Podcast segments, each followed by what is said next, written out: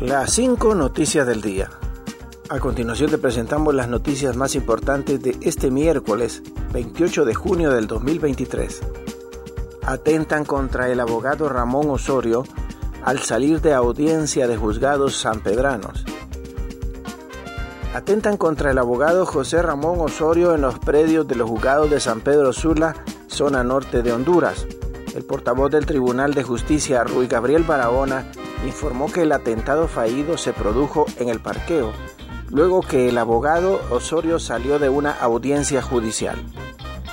Cuando dos profesionales del derecho, José Ramón Osorio y Neptalí Valdés Medina, iban en el área del estacionamiento, fueron agredidos por un sujeto que les dijo que los iba a matar con el arma, pero en una forma muy hábil, uno de los profesionales logró esquivarlo y en ese momento José Ramón Osorio logra tomarlo de las manos y así se fueron los disparos. Alguien salió herido, creo que es el sicario, indicó Barahona.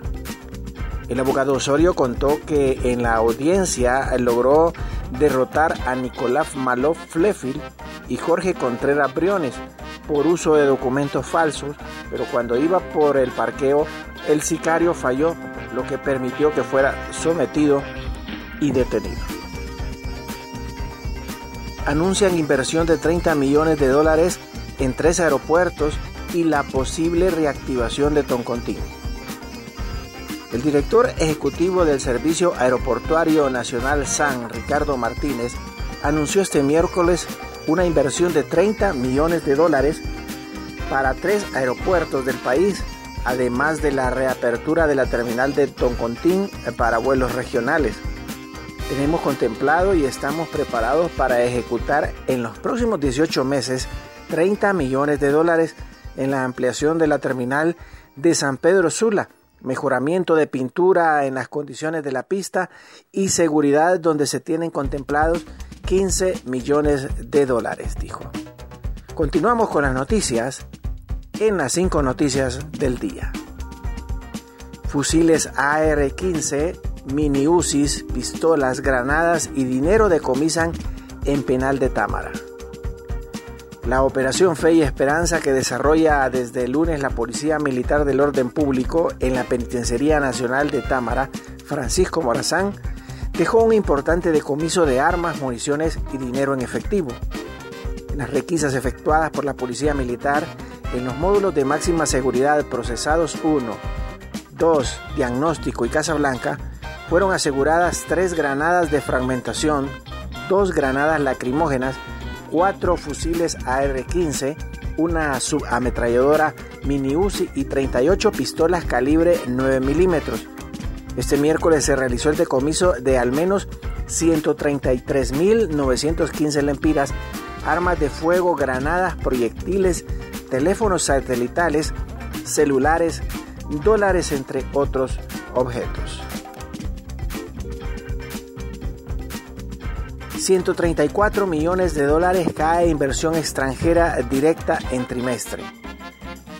El flujo neto de inversión extranjera directa hacia Honduras en el primer trimestre del 2023 sumó 208.7 millones de dólares, monto inferior en 134.6 millones en relación a los 343.3 millones de, dólares captados en ese periodo del 2022 informó ayer el Banco Central de Honduras. La actividad económica con mayor captación de flujos netos de inversión extranjera en este periodo fue la industria manufacturera, con un flujo neto de 100.7 millones de dólares, representando el 41.1% del total de inversión extranjera trimestral y un crecimiento de 41.1 millones de dólares, generado en su mayoría por anticipos de exportaciones que empresas torrefactoras de café recibieron de sus filiales externas. En segundo lugar, la reinversión de utilidades de la industria alimenticia representó una contribución significativa a ese sector. La Universidad Nacional Autónoma de Honduras figura entre las mejores universidades del mundo por tercer año consecutivo. El vicerrector de Relaciones Internacionales de la Universidad Nacional Autónoma de Honduras, Marco Tulio Medina, ha destacado a través de una conferencia de prensa lo valioso que es para la educación superior del país que la alma mater aparezca por tercer año consecutivo en el ranking mundial QS de universidades.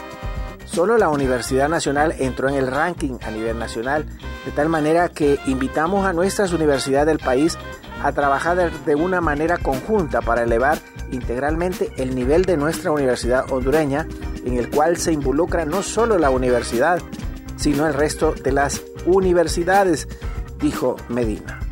Gracias por tu atención. Las cinco noticias del día te invita a estar atento a su próximo boletín informativo.